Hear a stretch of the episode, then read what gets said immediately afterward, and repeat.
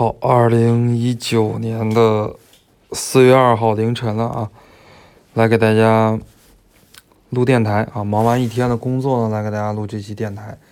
那么最近呢，很多同学啊，尤其是二零二零的同学，他们都在问一些问题，问的比较多的两个问题：学长，小学教育专业毕业之后是不是只能教小学呀？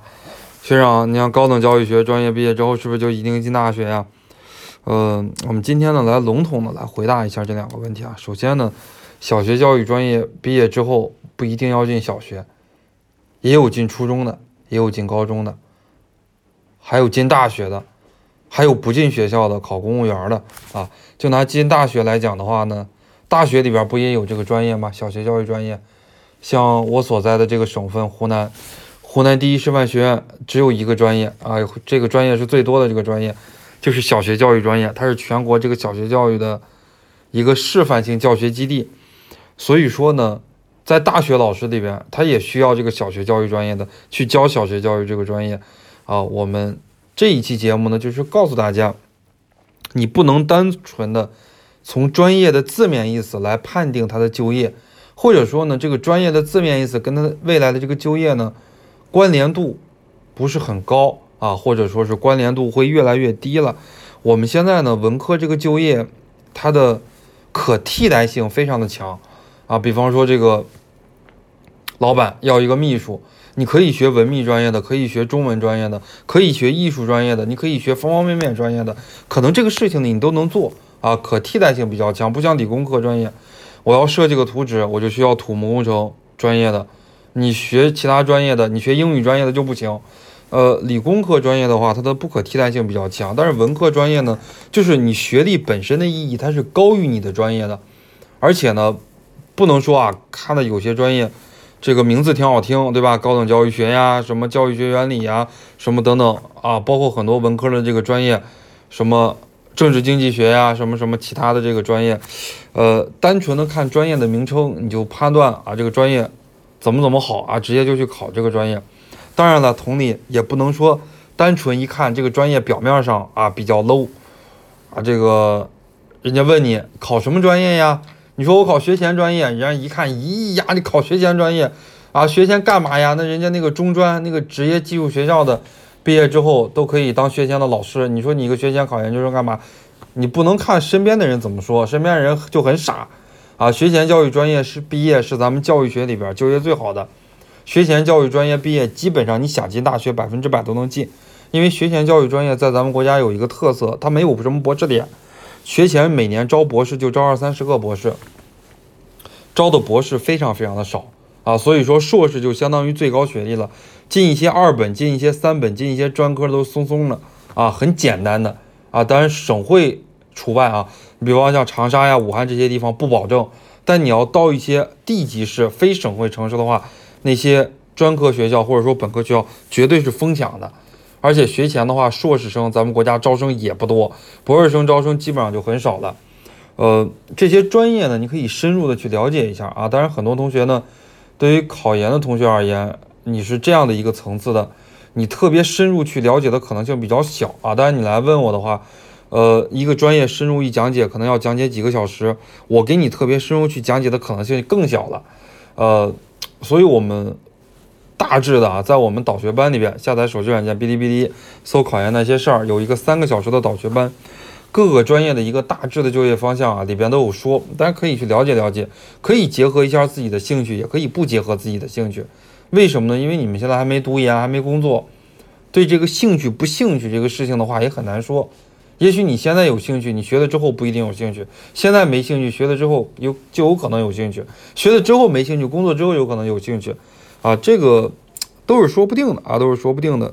你现在学什么专业，对于未来找什么工作，比方说你学的小学教育专业，你有高中的教师资格证，你同样可以当高中的老师呀。啊，这是一个方面。这个专业对口对于找工作来讲，所占的一个比重会越来越少的。还比方说，就是你的机会，啊，你比方说有些年份就业特别好啊，有些年份呢可能就业整体不是特别好啊，还要看你的机会。还有呢，就是看你的人脉啊，家庭人脉的关系。比方说你爸爸啊，正好是哪个大学的校长那有可能就是有一些中国特色的这个开后门了，这个也是有可能的啊。比方说你的硕士生导师，呃，在一个大学里边，硕士生导师、教授、博士生导师，呃，他的资源和人脉可以说是非常非常强的啊。如果他想帮助你，他会给你提供很多的人脉、很多的资源啊。你像哪些学校来招聘呢？尤其是我们读研有很多校园招聘，校园招聘是什么意思呢？就是你不用考编，直接就可以带编制，一面试直接就可以带编制。哎，你的硕导和博导如果真的想推荐你啊，到哪个地方去工作，哎，可能跟这些企业关系也比较好，哎，给你推荐那些企业的话呢，也不是说走后门吧，就会学企业也好，学校也好，他会优先来选择你。所以说，导师这个方面的因素还是很大的。为什么说？有的时候呢，就是建议大家，呃，比方说你是江西人啊，你以后想在江西工作，就尽可能考一个学校在江西省内。如果江西省内没有特别中意的学校，不要离得太远，不要去东北那边那个去读研，怎么怎么样？如果离得太远的话，导师这个资源你完全用不上。呃，这个其实。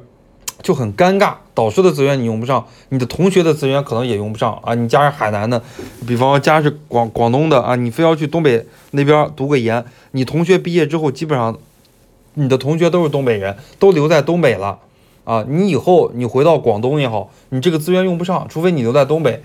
因为我当时读研的话，就吃了这个亏。呃，当时读研的话，导师对我也很好，身边的这些人脉资源也很多，呃，同学们也很多。我是北京人。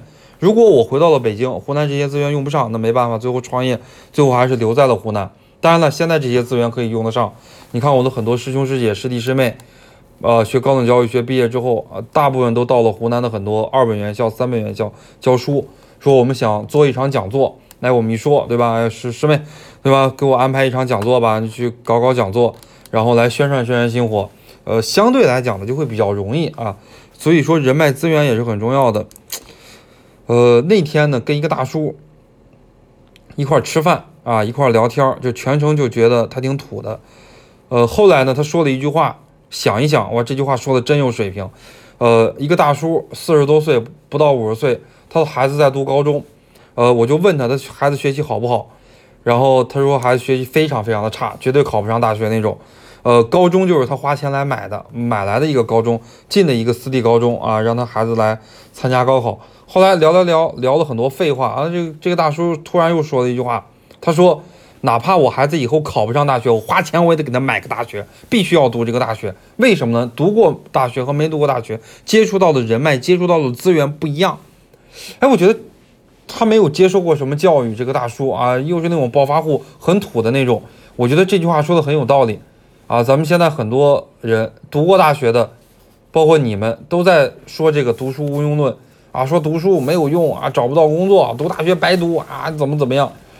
人家没读过大学的，人家都懂，给自己孩子哪怕买这个文凭，也要买一个文凭啊，因为你有了这个大学文凭之后，接触到的老师、接触到的同学不一样，读研也是一样啊。你说你读研，无论是专硕也好，学硕也好，基本上只有一个学期的课，最多最多超不过两个学期，那些课能教会你什么？啥都教不会，能够教会你的非常非常的少。啊！但是你读研认识这些人，认识这些导师就很多啊。你像我是一直学教育学的，你要不学教育学，你像我们，呃，考上这个考上研也有七八年了。有的时候呢，我们硕士同学聚聚会啊，一讨论起来，谁是雅斯贝尔斯呀？谁是赫尔巴特呀？忘的都差不多了。但是呢，读研的这些人脉、这些资源，一辈子都忘不掉。